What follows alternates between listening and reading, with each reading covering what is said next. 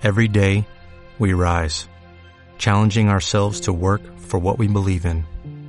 At U.S. Border Patrol, protecting our borders is more than a job, it's a calling. Agents answer the call, working together to keep our country and communities safe. If you're ready for a new mission, join U.S. Border Patrol and go beyond. Learn more at cbp.gov/careers. Esmiradio.es es tu radio.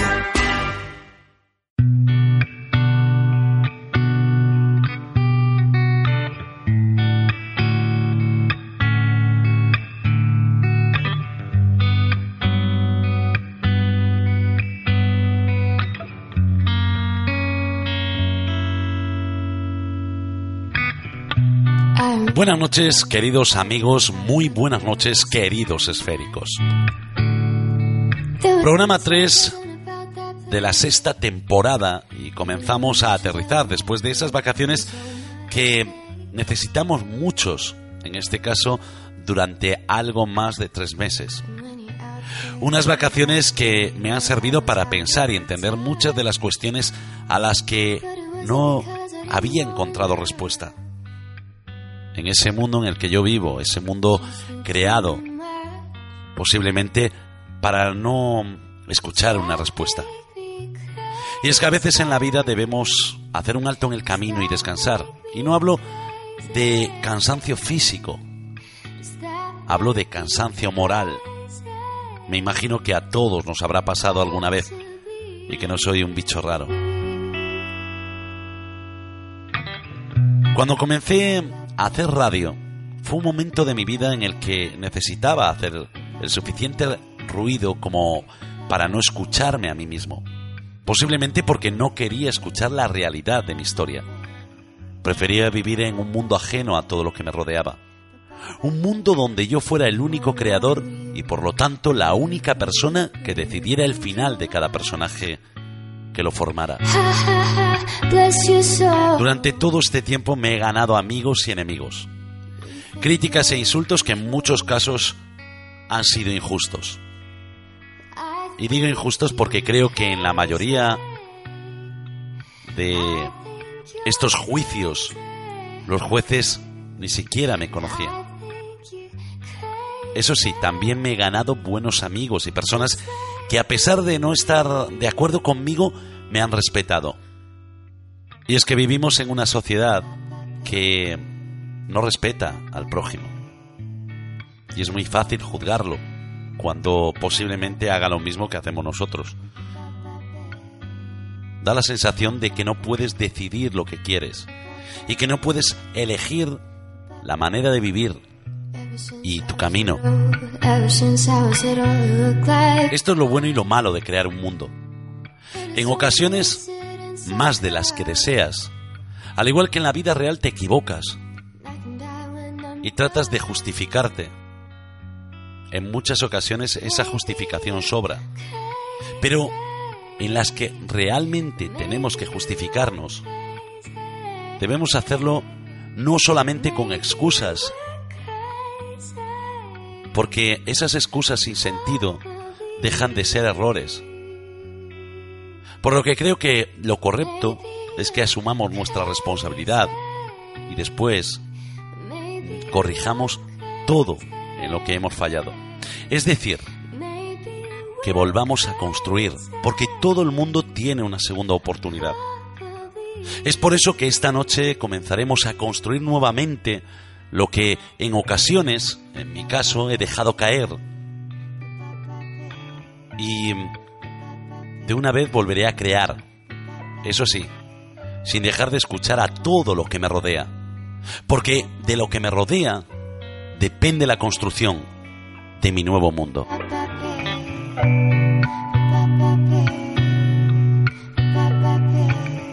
Comienza la cuarta esfera.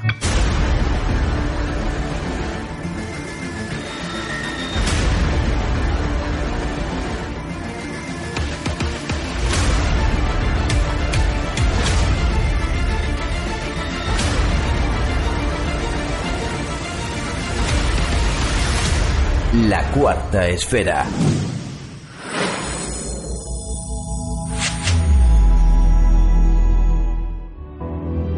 La cuarta esfera.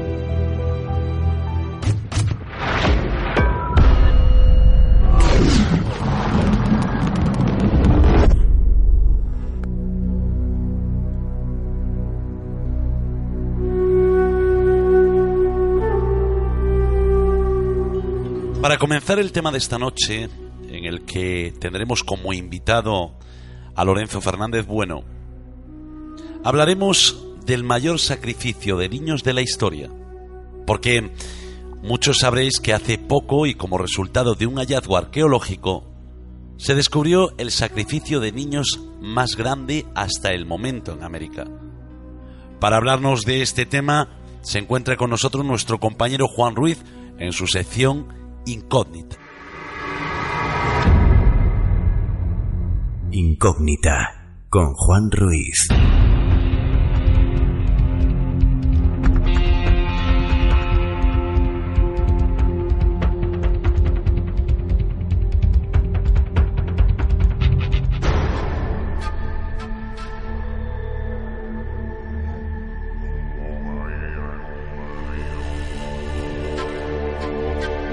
Buenas noches, Juan. Buenas noches, Eduardo, y buenas noches a todos los esféricos. Juan, estamos hablando de un hallazgo importante por el número de niños encontrados. En total, ¿de qué número estamos hablando? Para que todo el mundo se haga una idea. Bueno, en un principio estamos hablando de que la primera el primer hallazgo se hace en el año 2011, pues se encuentran 42 niños y 76 llamas, eh, los animales típicos de, América, de América Latina, en la parte de Perú. Pero en varias oleadas más de hallazgos, eh, podemos contar unas dos o tres oleadas más que se han descubierto una gran cantidad de niños, podemos hablar que a día de hoy estaríamos hablando de 364 niños.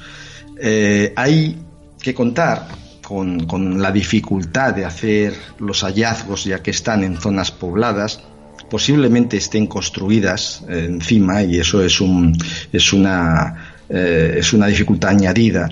Y además, eh, según parece, podemos creer que en la zona de Perú, Bolivia, pueden haber unos mil hallazgos todavía por descubrir. Lo que pasa que algunos de ellos han sido saqueados y otros están, como digo, debajo de construcciones, ¿no? Pero el número este de 364 niños indudablemente se acrecentará dentro, dentro de poco. Bueno, porque es algo actual, ¿no? Es algo que, que se encontró hace poco. O sea, estamos hablando relativamente poco, vamos. Sí, sí, eh, estamos hablando de que las excavaciones se acabaron en el 2016, pero posteriormente, un año después, eh, llegaron los hallazgos más importantes y estamos hablando de hace dos años. Entre que se estudia, se investiga y se sacan conclusiones, eh, la cosa está, digamos, como salida del horno. Bueno, cuando estábamos preparando el tema, tú me hablabas de los chimú, ¿no? Para situarnos, cuéntanos un poquito quiénes eran estas personas.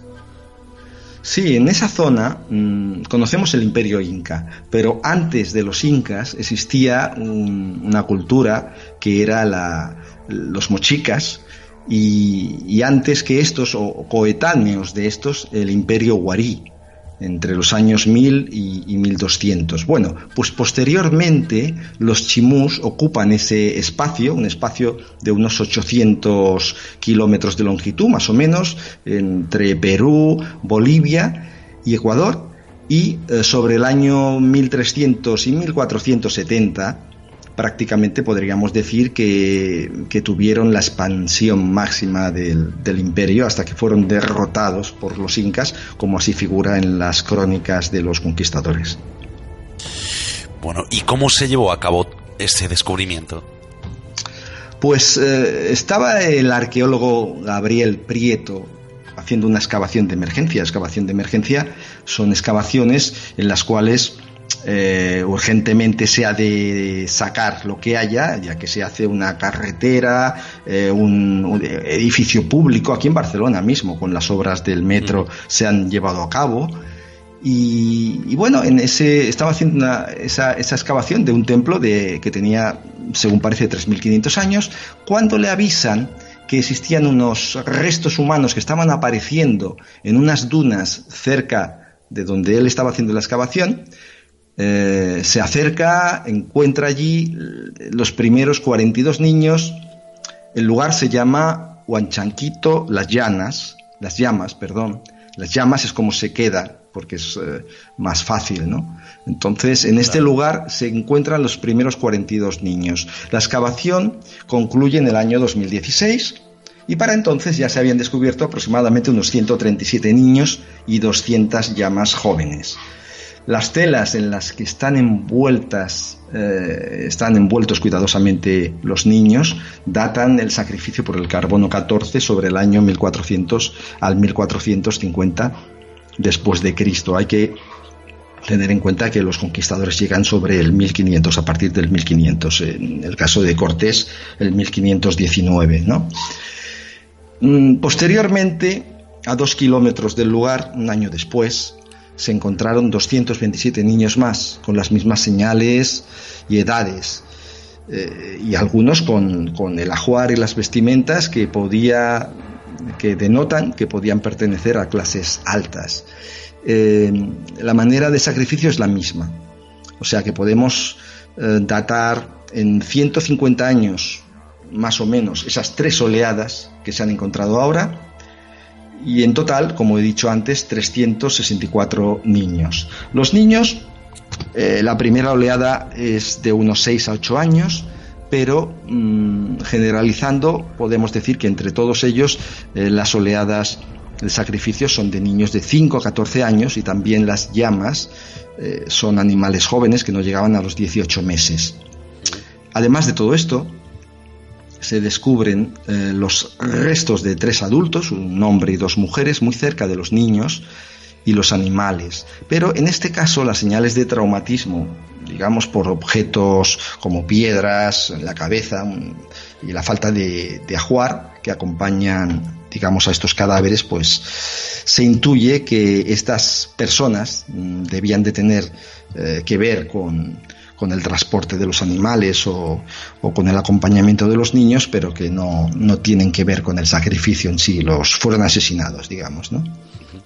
Y todo este marco conforma que un giro radical de lo que hasta ahora se creía, porque los sacrificios masivos era una práctica muy poco habitual en el, en el imperio inca. En el imperio inca, y la más famosa es la momia Juanita, hay muchos vídeos en YouTube sobre ella y lo que se llama una capacocha y eran sacrificios individuales, ¿no? Pero mm, jamás se pensaba que en la cultura chimú, que es anterior a la inca, eh, se hubiera podido hacer esos sacrificios en tan gran escala eh, durante tan corto espacio de tiempo. En la cultura inca los sacrificios eh, parece que son menores. De todas maneras, como digo, queda mucho por descubrir y a lo mejor nos llevamos una sorpresa. Nuestros rituales parece ser que estaban reservados para la alta sociedad de la época, ¿no? Es decir, como tú decías, era gente que, no, que era de bien. Bueno, algunos de ellos sí, se denota por los ajuares. Eh, algunos niños llevaban como unas conchas eh, que eran más valiosas que el oro, eh, se utilizaban, siempre se han utilizado de intercambio a lo largo del planeta, ¿no? Es curioso. Y eso denota que tenían un, poder eh, de clase alta, ¿no? Entonces, otros de ellos, por su anatomía, según parece, estaban en los lindes del imperio, serían niños de, pueblos de pueblos subyugados o, o vecinos, ¿no? De todas maneras, los sacrificios tienen todos eh, un mismo común denominador, y es que eh, eh, el pecho lo tenían abierto. Y el pecho lo abrían probablemente con un puñal de obsidiana, que por cierto se encontró uno en uno de esos yacimientos, un puñal de obsidiana perfectamente afilado y con el mango de cobre en forma de seta de una manera que tenía como una pequeña pieza suelta que sonaba como, como el típico sonajero. Indudablemente era una pieza eh, sagrada de culto que se utilizaría para hacer el sacrificio. El sacrificio lo hacían personas eh, muy entrenadas, muy entrenadas que habían cometido eh, seguramente una gran cantidad de ellos. Eso parece a primera vista que no tiene importancia, pero mm, visto desde la distancia y a través de los especialistas, eh, o sea, a sacar el corazón a través del esternón no es, no es una faena sencilla, ¿no? Y se puede hacer, mm, valga la redundancia, una carnicería. Entonces, en esos esqueletos se ve que los cortes no son vacilantes, son perfectos, ¿no? O sea que eso denota esa, esa práctica de esa casta sacerdotal que seguramente son los que hicieran eh, los que hicieron los sacrificios, ¿no? A los niños, además, están cuidadosamente envueltos en telas y eh, miran hacia el mar, hacia el oeste. Y en cambio las llamas, que también tienen extraído eh, el corazón, estaban mirando hacia el este. Eh, bueno, eh, se puede decir que el común denominador eh, de la extracción del corazón de forma sacrificial sigue los cánones también del norte de América. En el imperio azteca, los mexicas también utilizaban esa misma forma de, hacer los sacrificios. Bueno, ¿y se sabe por qué hacían esto? ¿Qué era lo que los motivaba a ellos para hacer estos sacrificios? Bueno, mm, los investigadores tienen en la primera oleada, el primer hallazgo, bastante claro que este primer grupo de niños que encontraron fue sacrificado seguramente, y bueno, seguramente lo más probable, para calmar a los dioses ante las inundaciones del niño. El niño, como todos sabemos, es un fenómeno climatológico que se produce periódicamente en esas costas de Perú y que eh, aumenta mucho la temperatura del mar, con lo que la pesca disminuye, además de producir grandes inundaciones costeras que desbordan, en ese caso desbordaban los canales que tenían agrícolas los chimú, ¿no? ¿Y por qué se sabe eso? Pues porque eh, en esa primera oleada las huellas de los verdugos estaban marcadas aún en el fango, totalmente, una cosa totalmente inédita porque estamos hablando de una zona desértica. Eh, y se nota esas huellas eh, de, niños descalzos, eh, adultos con sandalias, las llamas jóvenes que están derrapando cuando quieren, digamos, huir y, y, tienen miedo, ¿no? Pues todas esas huellas están con bastante profundidad marcadas en toda esa zona de, hallazgo. Lógicamente ese fango se endureció, quedó cubierto con arena y, hasta ahí lo tenemos, lo tenemos ahí permanentemente como un cuadro. ¿no? Eh, hay una teoría que dice que el sacrificio se podría haber llevado a efecto con adultos anteriormente, pero como no daba lugar a, que a calmar, digamos, a los dioses, pues se hubiera hecho con niños. ¿Qué pasa? En, los en las dos eh, siguientes oleadas no existe esa evidencia porque prácticamente no existe, como hemos dicho, ni huellas, eh, ni existen evidencias climatológicas eh, que propicien esa idea, esa teoría. Entonces, posiblemente si la cosa funcionó 40 o 50 años antes con un sacrificio masivo de niños, podría haber funcionado para calmar a los dioses ante otra, otra posible cuestión, como una victoria ante los enemigos, ¿no? En este caso. Algo que nosotros eh, ahora en la actualidad lo vemos muy macabro, pero que ellos lo miraban con mucha naturalidad. Juan, ¿estaríamos pues ante el sacrificio más grande que se conoce hasta la fecha? ¿O, hay algún otro en algún otro lugar del mundo? Bueno, eh, se me viene a la cabeza Cartago.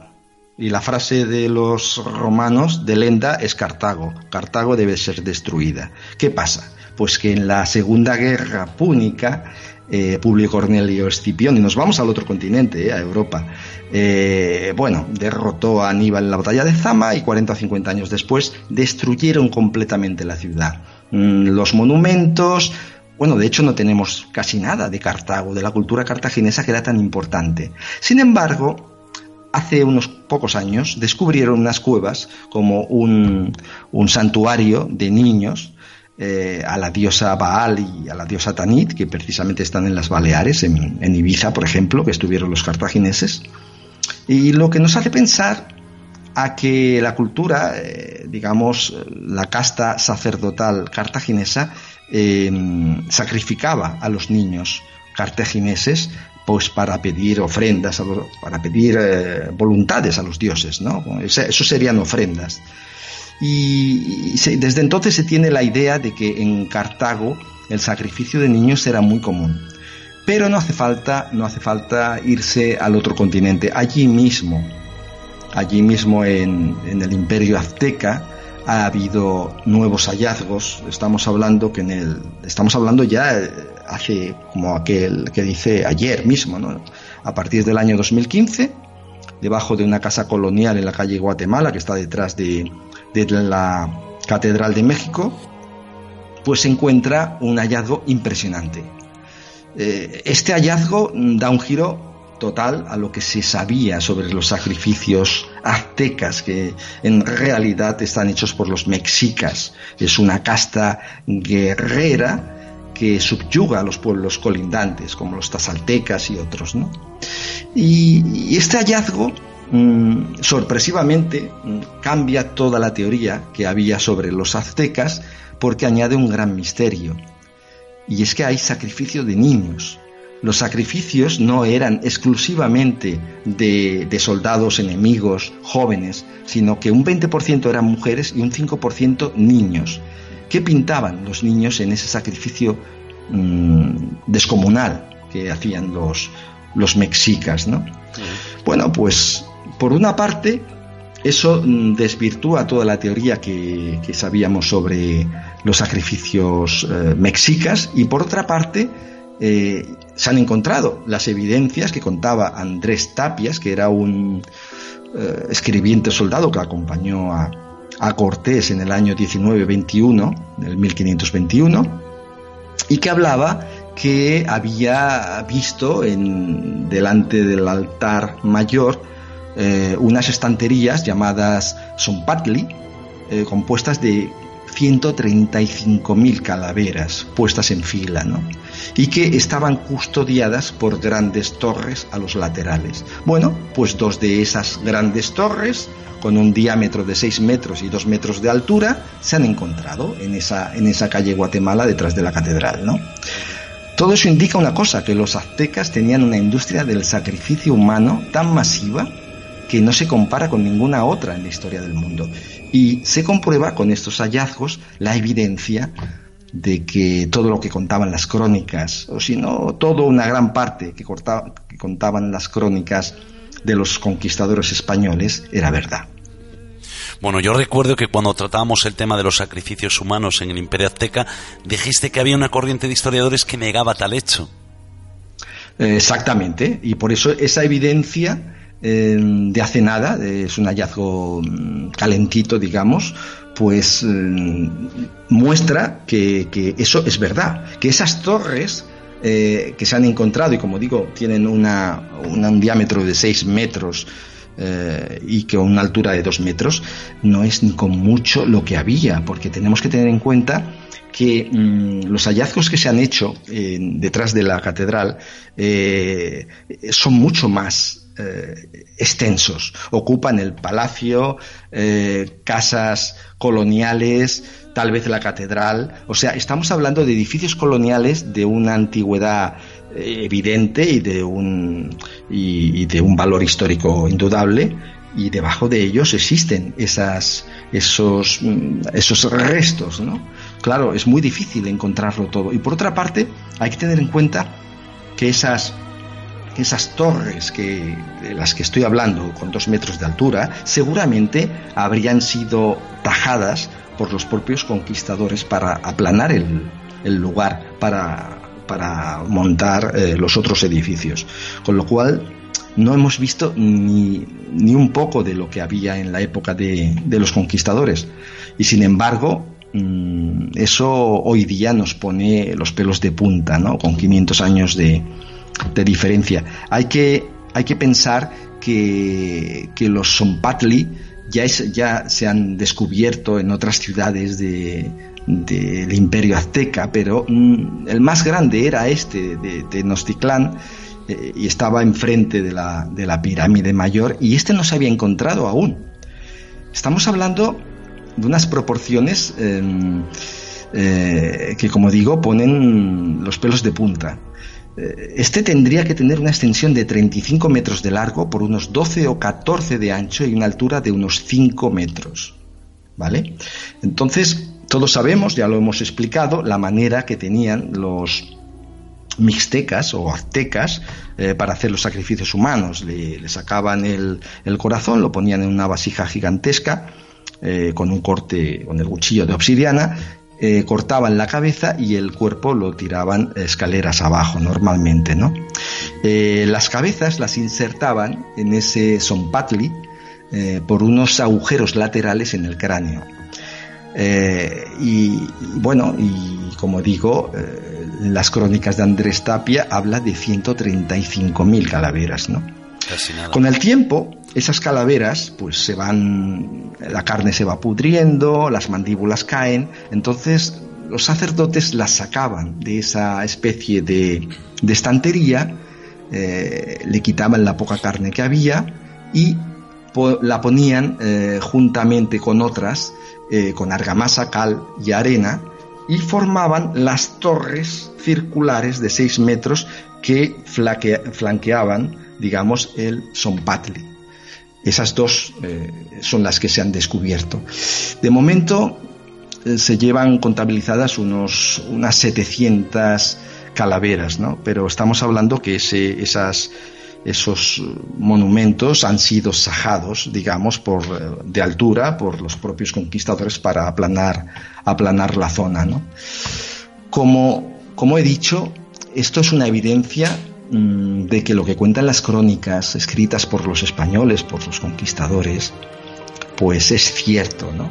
Y por otra parte se añade ese misterio de por qué hay niños y hay mujeres entre los sacrificios que se llevaban a cabo. Eh, personalmente creo que estamos ante la punta de un iceberg, tanto aquí como en los yacimientos de la cultura chimú que hemos hablado antes. Desde luego, Juan, nos quedaremos con la duda y, bueno, quién sabe, ¿no? A lo mejor dentro de X, pues se descubren o hay más hallazgos, ¿no? Que nos desvelen más de esos misterios.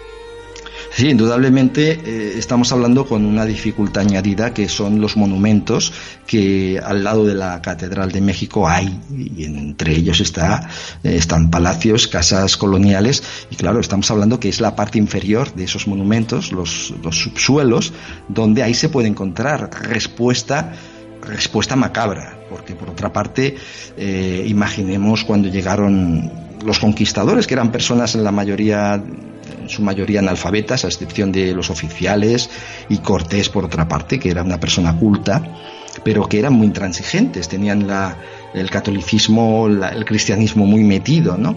Y el ver esta, esta cantidad de, de cientos, bueno, decenas de miles de cráneos ensartados, de hecho, se cree que los propios mexicas lo, eh, lo, pusieron para dar pavor a los enemigos, ¿no? Y de hecho daba, daba pavor, tendría que darlo, nos, da, nos da hoy día también.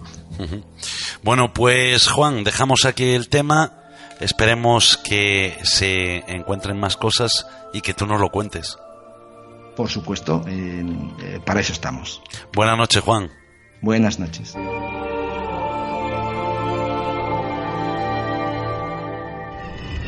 La noche suena diferente. La cuarta esfera.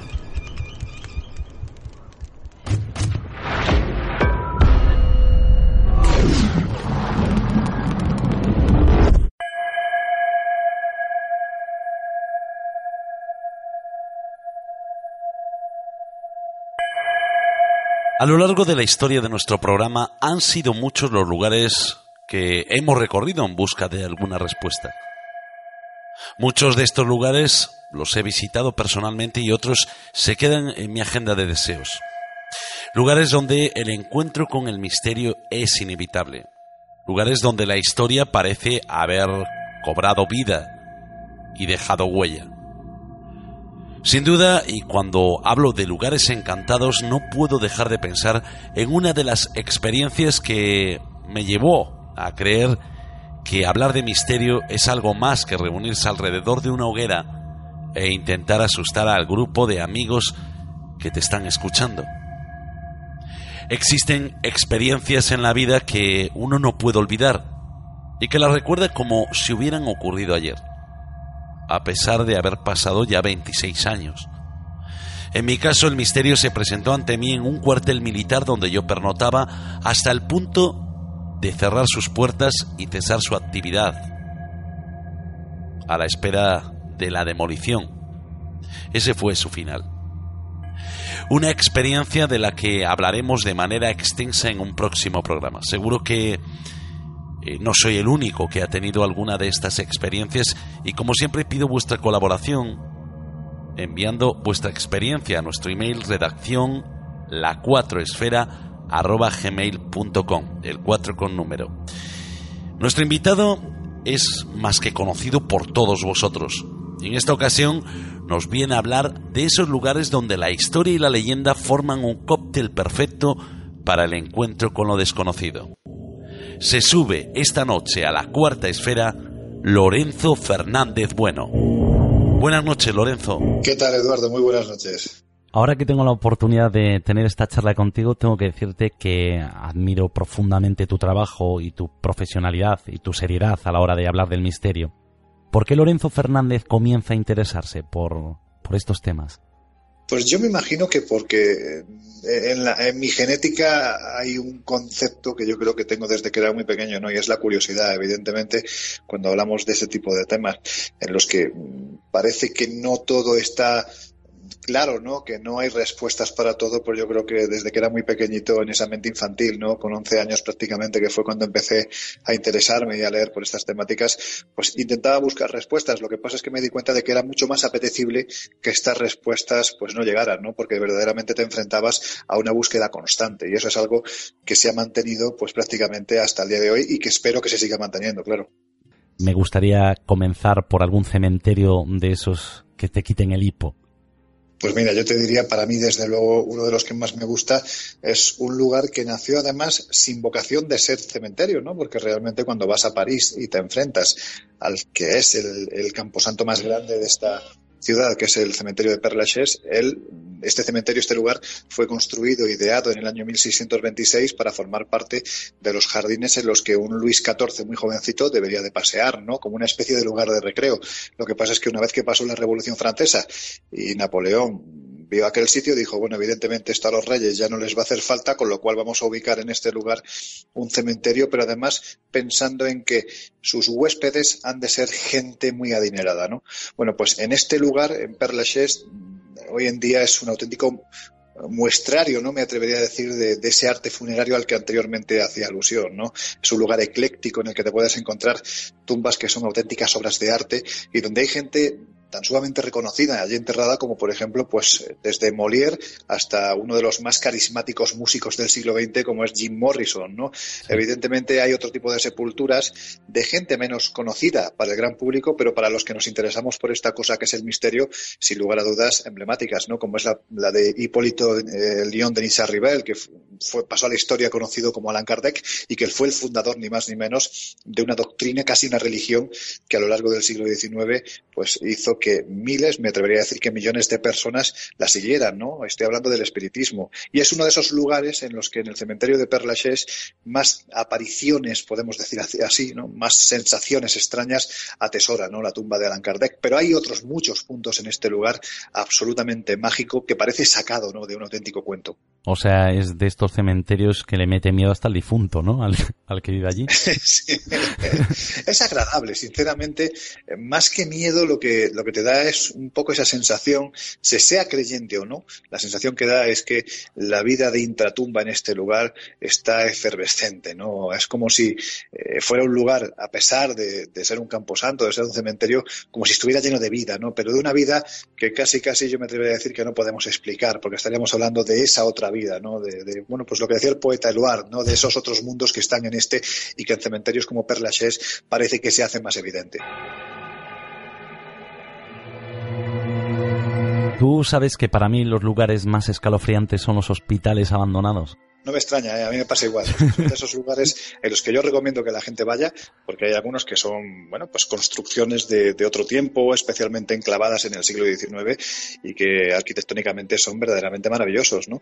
Lo que pasa es que, claro, cuando atiendes a la historia que hay detrás, pues sí, ahí te digo que son eh, los lugares en los que yo, según va cayendo la tarde, prefiero no pasar una noche en Sí, mejor ir a merendar fuera, ¿no? Quizás te diría, Eduardo, que uno de los que a mí más me llamó la atención es un, un hospital, el Transallegheny eh, Lunatic Asylum se llama, con este nombre pues ya nos podemos hacer a la idea de que en un principio fue construido para albergar a enfermos mentales y que fue construido en Weston, en West Virginia, en el año 1864 se terminó porque una persona muy adinerada, una auténtica filántropa, que se llamaba Dorothea Dix, decidió que a partir de ese instante eh, la situación en la que entonces vivían los enfermos mentales, prácticamente enrejados, sometidos a todo tipo de perrerías, debía de mejorar. En un principio este edificio de un tamaño descomunal se construyó para albergar a 200 personas. Lo que pasa es que al cabo de 10 años y una vez que Dorothea Dix murió, pues aquello se convirtió en un lugar de horror, ¿no? Porque prácticamente multiplicó por 10 la población de, de enfermos que allá había, que eran pues maltratados, sometidos a, a mil y una perrerías y, y, prácticamente abandonados a su suerte. ¿no? Eso ha hecho que hoy en el presente sea uno de esos lugares en los que se desarrollan los conocidos como ghost tours, los tours de fantasmas. ¿no? Tú puedes ir allí los fines de semana, tienes guías que te llevan por las diferentes estancias, que te van explicando la historia del lugar, una historia verdaderamente en ocasiones muy triste, y además incluso puedes tener la oportunidad, como les ha pasado a más de uno, a más de dos y a más de diez, de poder captar con tu cámara o con tu video videocámara, pues esas supuestas presencias, ¿no? Que se nos dice que allí se pasean y que se corresponderían a los enfermos que padecieron lo indecible en este lugar, que acabaron falleciendo y que de una forma, a decir de la gente que allí eh, prácticamente convive con estos fenómenos, pues aseguran que estarían reclamando esa justicia que de una forma u otra les faltó en vida. O sea, lo que tú dices, Lorenzo, que es un lugar donde yo no voy a quedarme a cenar nunca, ¿no? Hay una cervecería muy buena muy cerca de, del sitio este, así que si sí, quieres pues, nos vamos tú y yo. No, nos vamos nosotros para allí que se queden otros. Ahora mismo eh, los oyentes estarán marcando ahí ya la ruta. ¿eh? Y he leído también que nos recomiendas pasar la noche en vela en un hotel llamado El Salto de Colombia. ¿Qué ocurre en este hotel? Estamos hablando, como decías al principio, de lugares que tienen una belleza maravillosa, una belleza paisajística y estética extraordinaria, pero que por otro lado también tienen esa otra historia, ¿no? Esa historia a la que siempre hay que atender, porque de una forma u otra eh, ese destino negro en el que yo considero que siempre hay que creer, de una forma u otra se manifiesta de una forma muy evidente ¿no? en, nuestro presente. El salto de Tequendama se llama, que está en la región de Cundinamarca, en Colombia, muy cerca de Bogotá. Eh, es un hotel que fue construido a principios del siglo XX con una intención, es decir, las aguas del río Bogotá que, descienden por esta zona selvática, que generan una cascada de 160 metros, de ahí el nombre del salto de Tequendama, bueno, pues eh, fue construido precisamente porque esas aguas contenían un alto valor en minerales, eran aguas termales, y de esta forma el hotel se construyó para que las clases pudientes de Bogotá se aislaran del ruido de la gran ciudad, fueran allí a relajarse y a disfrutar ¿no? de los beneficios de la naturaleza. Lo que pasa es que no mucho tiempo después las aguas del río Bogotá se contaminaron de una forma brutal y el hotel poquito a poco fue cayendo en, un, en, una situación de ruina. Hoy en día está vestido prácticamente por el musgo, asomado ¿no? a esas barranqueras de más de 100 metros. Y el nombre del salto, que en un principio se aplicó a esa cascada, hoy en día tiene un doble sentido, porque al haber esas alturas en este lugar del que dicen que está encantado, pues son muchos los que se han asomado a esas mismas barranqueras y se han arrojado al vacío. Por lo tanto, el índice de suicidios en este lugar es extraordinariamente alto. Lo curioso es que son muchos los testigos que se acercan a este sitio, llevados por el morbo estético y por el propio morbo ¿no? de la historia del lugar, que aseguran que en más de una ocasión han visto cómo gente se asoma a esas barranqueras, se arrojan al vacío y cuando se asoman para ver qué es lo que ha ocurrido, resulta que no hay nadie. Esos son los célebres fantasmas ¿no? del salto de Tequendama en, en Bogotá. Tengo miedo. Lo sé. Pero yo estaré en tu cabeza hablando contigo todo el tiempo. Bueno, y después de no haber pegado ojo en toda la noche, nos vamos a la casa encantada de la tía Toña, en México, Distrito Federal. ¿Qué ocurre con esa tía Toña? Porque yo tengo un tío que se llama Toño, pero la tía Toña no sé. Bueno, pues tía Toña es de esos personajes muy al estilo de la que podíamos eh, haber comentado anteriormente, ¿no? De Dorotea Dix, una mujer adinerada que decidió, una vez que se quedó viuda, pues ayudar a los demás, ¿no? Y ella tenía una casa, una casa que todavía sigue allí, que se puede visitar en el corazón, concretamente en el sector 3 del que está considerado el parque forestal más grande de toda América, el parque de Chapultepec, que se encuentra justo en el centro de esa megaciudad que es México DF. Bueno, pues en esta casa, que es una auténtica mansión, eh, esta mujer, tía Toña, decidió acoger a todos y cada uno de los niños, especialmente y adolescentes, eh, que no tenían familia, que se encontraban viviendo en las calles, especialmente en este parque de Chapultepec, pues eh, prácticamente sometidos no a las inclemencias del tiempo y también pues a que en un momento determinado eh, fueran asesinados pues entre lo que se denominaba que era el contrabando de órganos que, tuvo mucho auge, no especialmente en la década de los 40-50 del pasado siglo. Bueno, pues la cuestión es que tía Toña acogió a esos jóvenes y en un momento determinado su bondad acabó mutando en maldad, no por parte de ella, sino por parte de la gente que acogió en su casa, porque en una ocasión unos adolescentes, considerando que esa mujer, para poder mantenerlos, tenía que tener mucho dinero y ese dinero debería de estar en su casa, pues se pusieron a buscar, tía Toña los pilló y de una forma educada, te diría, pues les dijo que qué hacían, ¿no? Que por qué les estaba haciendo eso. Estos jóvenes nos cuentan las crónicas que en un momento determinado, al sentirse pillados, dijeron, bueno, pues para que esta mujer no diga nada y no nos denuncie, lo mejor es matarla. Y la asesinaron de una forma tremendamente cruel. Bueno, pues la casa de Diatoña hoy en día es un lugar yo te diría que en determinados momentos espeluznante, ¿no? Porque son muchos los cadáveres que se han encontrado alrededor de, este lugar, en una serie de barranqueras que rodean la, la casa y es curioso observar cómo muchos testigos aseguran que en ocasiones, especialmente en las torres, porque es una casa conformada con dos torres, pues se observa la figura de una mujer envejecida justo antes de que al día siguiente o a los dos días aparezca un cadáver alrededor de la casa, como si tía Toña hubiera perdido esa bondad que tuvo en vida y se manifestara más allá de esta, de esta vida, en, la propia muerte, intentando pues buscar ya no justicia en este caso, sino más bien venganza, ¿no? Por, por, por aquello a lo que fue sometida. Una forma muy cruel, ¿no? De, pagar ese esfuerzo y esa bondad que ella tenía. Desde luego que sí, es, es, es de esos ejemplos ¿no? que aparecen en el libro en los que te das cuenta que hay personas tremendamente bondadosas que casi casi son obligadas una vez que, fallecen si realmente consideramos que hay un más allá y que ese más allá pues también tiene otro tipo de vida, pues parece que son obligadas ¿no? a, a mutar la bondad y convertirla en maldad. Entre tantos lugares no me decido por qué castillo o palacio visitar. ¿Tú cuál me recomendarías? El castillo de Berry Pomeroy, que se encuentra en Devon del Sur, en Inglaterra, y que de esos lugares, pues como tantos que te puedes encontrar en el Reino Unido, ¿no? Porque ya sabes que, en el Reino Unido se dice que una casa o una mansión histórica que no tenga fantasma como que pierde pedigrí, ¿no? Pierde categoría. Y en este caso estamos hablando de que no solo los testigos aseguran que, que, se producen estos fenómenos de aparición de seres extraños, sino que incluso hay una historia que lo avala, ¿no? Porque el castillo de Berry Pomeroy se empieza a construir en el año 1350 cuando se empieza a habitar apenas diez años más tarde, el señor del castillo, Henry de Pomeroy, marcha a la que sería la última de las cruzadas, la octava cruzada, y en un momento determinado deja a su joven esposa, eh, Lady Margaret, en el castillo, pues la pobre mujer hecha polvo, ¿no? Del dolor y de la nostalgia de perder o de, no ver a su marido día tras día.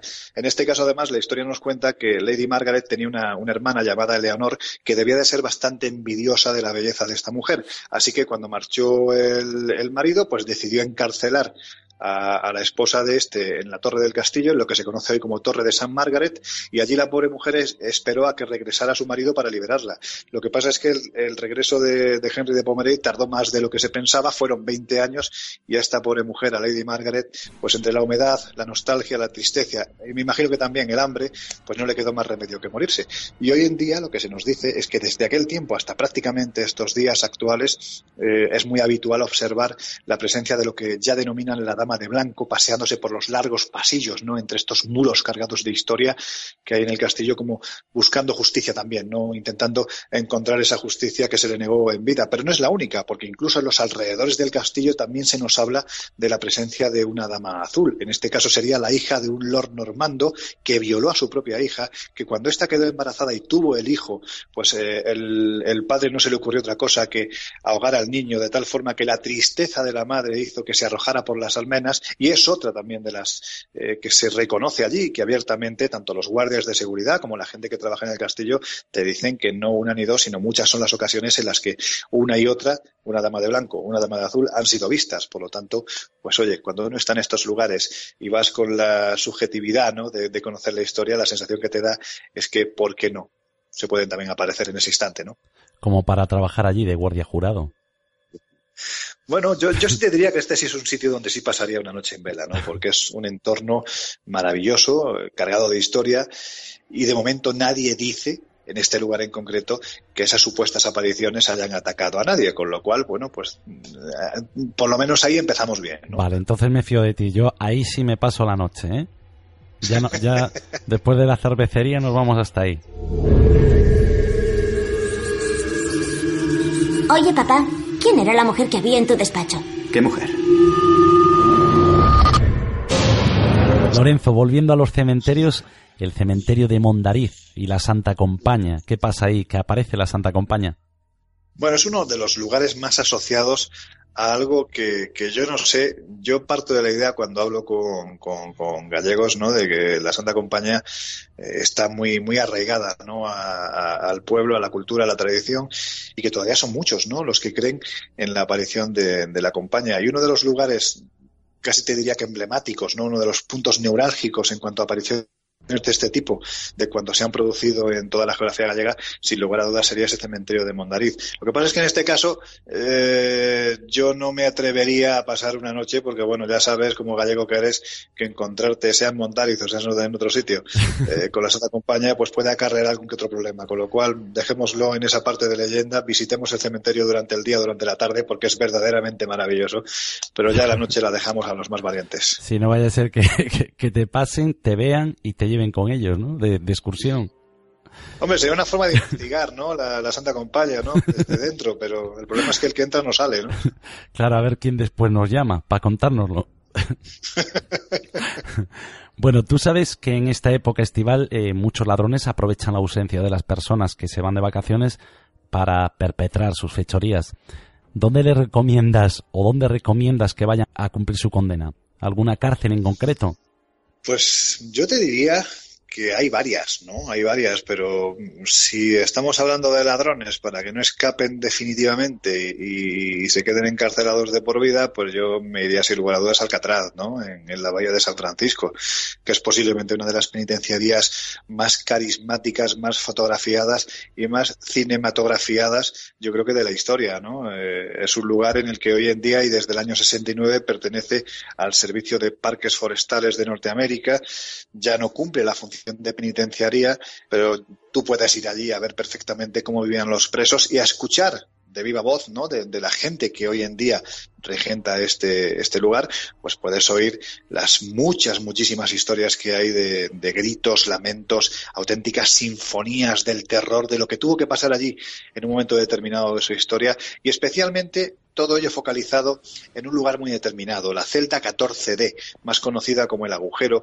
que era donde eran aislados los presos que se portaban mal, un lugar oscuro, lleno de humedad, donde no había luz, donde apenas comían nada y donde eran introducidos a veces durante días y otras veces durante semanas. Y en ocasiones había quien entraba siendo consciente de que no iba a volver a salir. Bueno, pues ese es el lugar el que focaliza todo tipo de fenómenos extraños. Pero sí hay una historia que a mí me parece verdaderamente romántica, ¿no? Dentro de, que el protagonista es un personaje personaje detestable como Al Capone, que fue uno de los más ilustres miembros de, de, esta penitenciaría, es que de la celda en la que él estuvo, pues prácticamente hasta el día de su muerte, se dice que todavía se oye en determinadas noches de luna, especialmente cuando se conmemora el aniversario de la muerte de, de Alfredo Capone, pues dicen que se oye el sonido del banjo que él habitualmente tocaba en esta celda. Sin lugar a dudas es un lugar para ir, aunque entiendo que no para quedarse.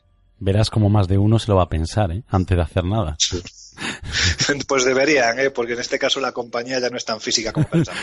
No, además estar acompañado del Capone, del Al Capone, ¿no? Sí, pues, pues imagínate.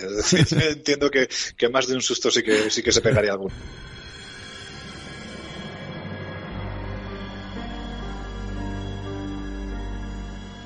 Entre todos estos enclaves también dejas algunas recomendaciones a aquellos que se quieren perder en una isla. ¿Con cuál te quedarías? A mí me gustó mucho, me gustó muchísimo una isla y valga la redundancia muy aislada, ¿no? Y cuando te digo esto no es una perogrullada, es que cuando uno va a Nueva York te das cuenta de que Nueva York, esa considerada la capital del mundo, pues eh, está conformada por diferentes islas que están absolutamente superpobladas, ¿no? Y sin embargo hay una de ellas que se encuentra en el East River eh, eh, que prácticamente está vacía, ¿no? Es un lugar al que los pescadores desde ya hace más de un siglo pues sabían que las fuertes corrientes que había en el lugar no permitían eh, la vida en este, en este sitio. Y eso hizo que en el año 1850 el consistorio de Nueva York determinara y de esta forma ordenara a las Hermanas de la Caridad que construyeran un hospital para tuberculosos en este sitio. Bueno, pues la cosa funcionó tan bien que muy poquito tiempo después decidieron agrandar el edificio y construir eh, otro paralelo donde albergar a enfermos de, de males contagiosos como la dipteria, el sarampión, la escarlatina y allí se fueron. Lo que pasa es que, claro, las condiciones a partir de ese instante, con el mismo presupuesto y con más enfermos, pues empezaron a bajar ¿no? de, calidad.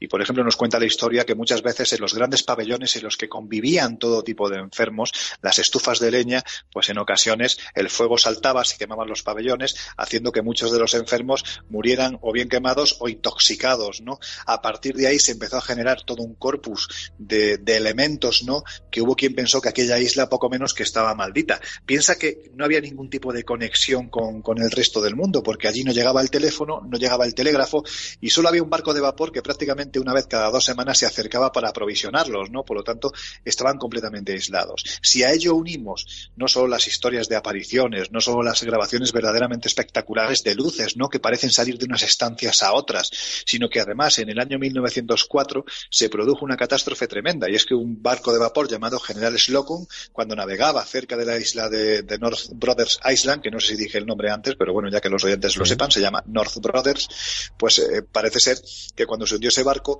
eh, debido a las corrientes, ¿no? Fuertes corrientes del río, pues prácticamente nadie se pudo, se pudo salvar. Y fueron mil los náufragos que perecieron ahogados y que como una especie de contagotas maligno fueron cayendo a las costas de North Brothers en un espectáculo verdaderamente dantesco. Bueno, pues esto hizo que hoy en día sean muy poquitos los que se atrevan a acercarse a ese hospital que ya está en estado de ruina, pero, pero que guarda una estructura verdaderamente aterradora, ¿no? Con los grandes pabellones, con algunas salas llenas de sillas, ¿no? Donde los enfermos, pues, veían un primigenio cine. Es decir, es un sitio que merece la pena visitar, más aún si se conoce la historia que allí, que allí ocurrió.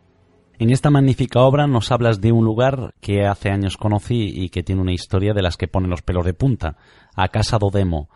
Este caso es tal vez uno de los primeros casos documentados de poltergeist. Sin lugar a dudas, ¿no? Estamos hablando en Jones, en la aldea de Jones, en, Coruña, es donde se produce eh, a mediados del siglo XIX, pues uno de esos fenómenos que además quedó perfectamente reflejado en una crónica en la que se fueron redactando prácticamente como si de un diario se tratase el día a día de lo que allí ocurría, ¿no? Y es de esos fenómenos en los que prácticamente a uno no le queda duda por la cantidad de gente que intervino, ¿no? Porque estamos hablando de que allí intervinieron forenses, intervinieron eh, pues eh, incluso hasta los miembros de la, de la propia iglesia, la policía, por supuesto, porque eh, en esa casa estaba pasando de todo, ¿no? Desde prácticamente como si les estuvieran lloviendo piedras, ¿no? Encima de la techumbre hasta sonidos, desplazamiento de objetos, es decir, todo lo que conllevaría lo que hoy en día conocemos como un fenómeno poltergeist. Lo que pasa es que estamos hablando de hace, pues prácticamente casi ya 150 años. Por lo tanto, estaríamos ante el primero, ¿no? De, documentado, podemos decir así, documentado de, la historia de España y que además jamás se pudo resolver, ¿no? Porque los fenómenos, como ocurren en otros casos, se fueron mitigando con el paso de los años y aquella casa quedó abandonada y hoy en día todavía se puede contemplar la estructura de la que está considerada, pues como tú has dicho, ¿no? De esa forma, a casa de Odemo, ¿no? Para todos los que quieran ponerse en contacto contigo, ¿cómo pueden hacerlo? Lorenzo Fernández Bueno arroba yahoo.es. Tan sencillo como eso. Lorenzo, ha sido un placer contar con tu compañía. Espero que nos visites todas las veces que quieras y que sigas enseñándonos todo eso que tú sabes contar también del misterio. Pues será un placer, Eduardo. Muchísimas gracias a vosotros por haberos acordado de mí y por permitirme que, os cuente libremente lo que para mí ya forma parte casi casi de mi, de mi diario vital, no de mi propia vida. Así que muchísimas gracias. Un abrazo. Un abrazo, hasta pronto.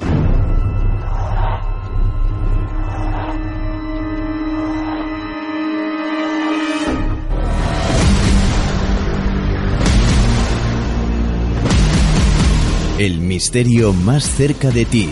La cuarta esfera con Eduardo Pereira.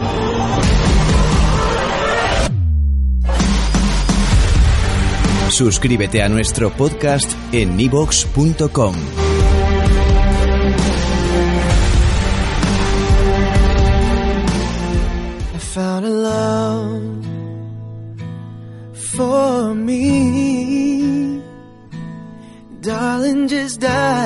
Dirige y presenta Eduardo Pereira. Y así vamos a poner punto y final al programa de esta noche. Y lo vamos a hacer con una pequeña protesta que no llegará a ningún lado, pero será suficiente para hacer que me sienta mejor. Como os decía al principio, durante la historia de este programa he criticado ciertas conductas intentando hacerlo de la mejor manera posible sin ofender a quien va dirigido. Pero aún así, han sido muchos los que se han sentido apuñalados o traicionados por una persona a la cual su realidad no está lejos de la del que escucha. En un mundo cada vez más revuelto y más difícil de entender, existen personas que siguen pensando que la mejor defensa es el ataque y que su lucha es contra los que cada día nos levantamos para sacar a nuestras familias adelante. Peluqueros y peluqueras, repartidores y repartidoras, personal de limpieza, policías, médicos, bomberos, camareros, periodistas e incluso locutores que quieren escapar de su realidad y crean su mundo para dejar por unos minutos de escuchar la realidad que los rodea. Me refiero a las personas que creando un caos pretenden enmudecer a miles de personas que opinan que algo que viven es injusto. Sé que me estoy metiendo en arenas movedizas y que seré crítica de alguien que me dejará un comentario en nuestro podcast, pero no puedo callar a todo esto. No quiero que nadie lo entienda mal, solo pretendo que quien lo escuche recapacite. Nací y me crié en Galicia y me siento gallego, gallego hasta la médula. Pero me niego a golpear a nadie por mis ideales. Me niego a manchar el nombre de la tierra que me vio nacer y que me lo dio todo. Me niego a enmudecer a mi gente. Y sobre todo me niego a convertir mi lucha en una guerra. Porque en las guerras todos perdemos. Y si no, debemos mirar hacia atrás, hacia la historia. Ella nos contestará. Cuando hace una semana miraba lo que estaba ocurriendo en Cataluña, me di cuenta de la sinrazón de los actos de quien cree que solo la violencia puede ganar una guerra. Una violencia que bien se podría cambiar por palabras y entendimiento. Como siempre, luchamos entre nosotros en nombre de la política y defendemos a quien mientras nos damos hostias se dedica a asistir a comidas y a cenas, a fiestas, de esas que jamás los que estamos aquí, vosotros, los que me estáis escuchando y yo, podremos asistir. Repito, esto no va contra nadie, solo es mi forma de pensar. ¿Y sabéis por qué? Porque cuando atentaron en Madrid no pude evitar llorar, pero cuando lo hicieron en Barcelona tampoco. Porque cada víctima que se contaban en las inundaciones sufridas en España hace muy poco, mi corazón se estremecía y con cada víctima en cualquier país del mundo también lo hace. ¿Sabéis por qué? Porque al fin y al cabo las fronteras son las marca la persona a quien le interesa mantenerlas. ¿Qué más da de donde seamos? ¿Qué más da? Simplemente somos ciudadanos del mundo. Somos una pequeña parte de algo inmenso. A lo mejor me estoy equivocando, pero creo que firmemente que en este caso deberíamos pensar antes de utilizar la violencia y pensar que la persona que tenemos enfrente hace unos años era tal vez nuestro amigo. Lo único que os puedo decir para finalizar es viva Cataluña, viva Galicia, viva Madrid y cualquier parte del mundo. Cualquiera, me da igual. Porque al fin y al cabo quien forma el mundo somos nosotros las personas. Y somos ese pequeño puntito que en 100 años con mucha suerte, dejará de existir.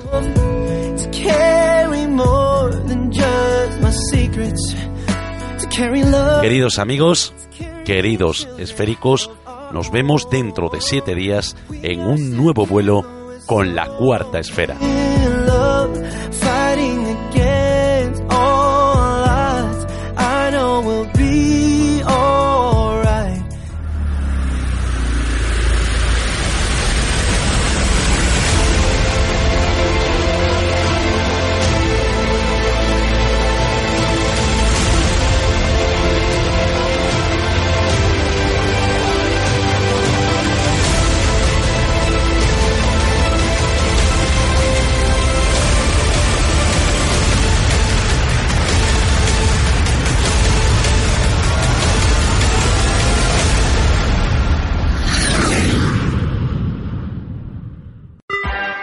Esmiradio.es es tu radio.